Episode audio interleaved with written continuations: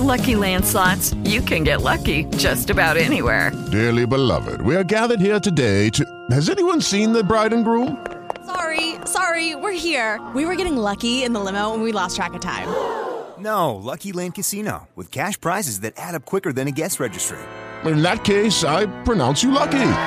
Play for free at LuckyLandSlots.com. Daily bonuses are waiting. No purchase necessary. Void were prohibited by law. 18 plus. Terms and conditions apply. See website for details. Lucky Land Casino asking people, "What's the weirdest place you've gotten lucky?" Lucky? In line at the deli, I guess. Aha, in my dentist's office.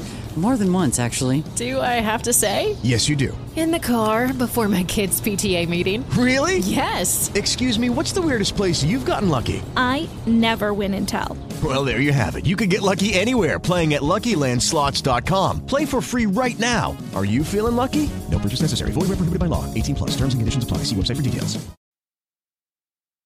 Tenemos que volver a poner en relieve que en el año 2005 la UNESCO abordó el tema de los derechos sobre las vacunas y creó la Declaración Universal sobre Bioética y Derechos Humanos con el consenso de 193 países nada más y nada menos. Los países participantes esperaban que en esta declaración, como la Declaración Universal de los Derechos Humanos antes de ella, se convirtiera en un conjunto de principios rectores. Sobre la cuestión del consentimiento, la declaración establece que cualquier intervención médica preventiva solo debe realizarse con el consentimiento previo, libre e informado de la persona interesada sobre la base de información adecuada.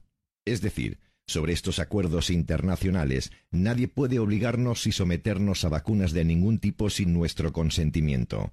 Además, aquellos que deciden ser vacunados tienen el derecho de conocer toda la información referente a dicha vacuna. Pueden solicitar un informe detallado sobre efectos secundarios, beneficios y otros pro y contras sobre ella.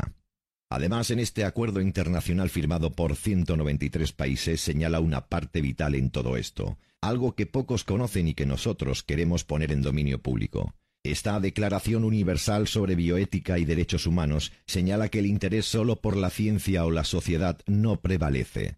Esto quiere decir que ni Pedro Sánchez ni tampoco ningún gobierno mundial nos pueden obligar a vacunarnos en nombre de la seguridad mundial y menos cuando no disponemos de información respecto a la supuesta vacuna contra el COVID-19 y sobre el propio virus. Deben saber también que este pronunciamiento o declaración de derechos humanos también es una extensión del juramento médico atribuido a Hipócrates hace 2500 años de que los médicos deben trabajar por el bien de sus pacientes y nunca hacer daño. Abreviado como el principio de no causar daño, este credo incorpora el principio de precaución en la medicina, colocando claramente los intereses de los pacientes individuales por encima de los intereses del colectivo o de rebaño. No olvidemos que la posición predeterminada para la vacunación debe ser recomendaciones, no compulsión u obligaciones. Las personas para ellos mismos y sus hijos deben tener el derecho de aceptar o rechazar estas intervenciones médicas preventivas basadas en información adecuada y sin coerción, como la amenaza de pérdida de beneficios económicos o educativos, como nos han dado a entender que realizarán en España los socialistas y comunistas. Tenemos derechos fundamentales que nadie nos puede arrebatar.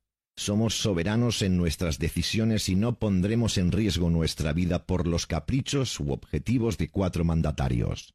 Nosotros no estamos en contra de las vacunas, pero sí de que sean obligatorias. Quien se las quiera introducir en su cuerpo es libre de hacerlo, pero si otros deciden no arriesgarse, en su derecho está, y nada ni nadie podrá evitarlo, y menos coaccionar a alguien por no haber entrado en la nueva normalidad.